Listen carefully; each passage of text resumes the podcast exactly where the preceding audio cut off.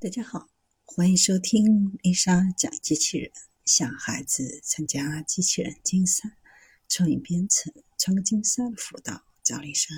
今天给大家分享的是，肚子越大，大脑萎缩越严重，还可能增加痴呆的风险。谁能想到肚子上的脂肪还会影响脑子？有十个科研机构共同的一项最新研究指出。厚厚的腹部脂肪和大脑体积减小有关，并且肚子越大，大脑萎缩的可能就越严重，还会增加痴呆的风险。这种情况在女性身上更为严重。目前，这一研究已发表于《老年医学期刊：衰老与疾病》。为了探究腹部脂肪、内脏脂肪和皮下脂肪与大脑结构变化的关系，来自美国华盛顿大学的研究人员对一万零一名健康参与者进行了全身核磁共振检查。这些参与者年龄在十八到九十岁之间，平均五十二点九岁。研究人员用深度学习模型自动在核磁共振图像当中识别和分割出人体内脏器官的轮廓，以及身体脂肪组织的位置，计算出每个人内脏脂肪和皮下脂肪的体积。医学上判断肥胖的标准是看体重指数 （BMI），它是体重除以身高的平方。经过计算。超重，也就是 BMI 大于等于二十五的人群，平均内脏脂肪体积为三千四百一十七点八一加减五百一十四点八八毫升。肥胖及 BMI 大于等于三十人群的平均内脏脂肪体积为五千三百五十五点二四加减五百零五点零四毫升。脑区体积采用了深度学习方法测量，使用 FastSafari 卷积神经网络，分割了九十六个不同的大脑区域。考虑到不同参与者头部大小的差异，使用了一个单独的深度学习模型来分割颅内体积，手动标注了六十名参与者的颅内格式。然后用这些数据训练医学图像分析深度学习框架，用来生成颅内眼膜，即覆盖在颅内包围和保护中枢神经系统的三层薄膜。一系列数据有了，研究人员用线性回归、逻辑回归等统计方法，分析每个人的腹部脂肪体积。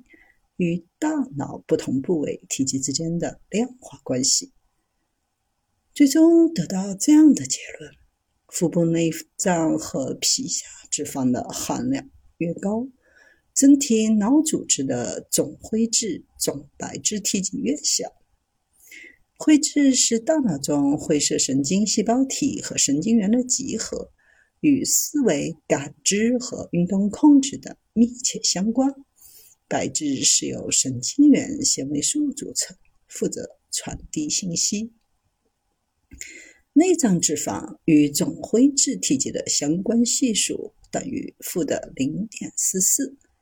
内脏脂肪与总白质体积的相关关系等于负的零点四一。具体到脑叶、额叶、顶叶、枕叶。都会随着腹部脂肪的增多而萎缩，其中皮下脂肪和大脑体积减小的关系比内脏脂肪要更强一些。按性别分析后，发现女性参与者的大脑体积和腹部脂肪的关系更明显，相关指数分别为负的零点五五和负的零点五二。看了两位六十一岁女性的核磁共振成像，人的内脏脂肪和皮下脂肪含量均较高。进一步分析与早期阿尔兹海默症病理相关的脑区，得出类似的结论是，海马体后口带回气前叶体积随内脏脂肪的增加而缩小，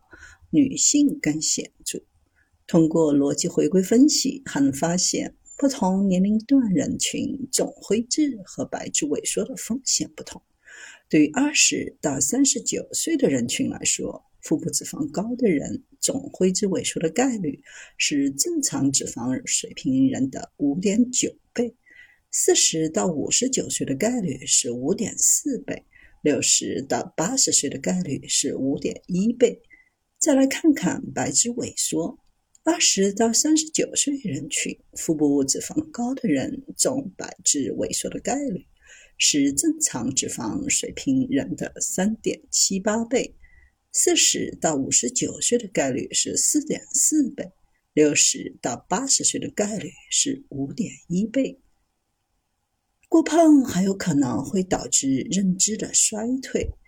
早在很多年以前就已经有多项研究表示，肚子上的脂肪会影响大脑，比如肥胖和阿尔兹海默症都会以相同的方式导致脑灰质萎缩。内脏脂肪含量与认知障碍存在显著正相关性。柳叶刀子刊最近也发表了一项研究，结论听起来更吓人：内脏脂肪每增加零点二七千克，认知年龄就衰老零点七岁。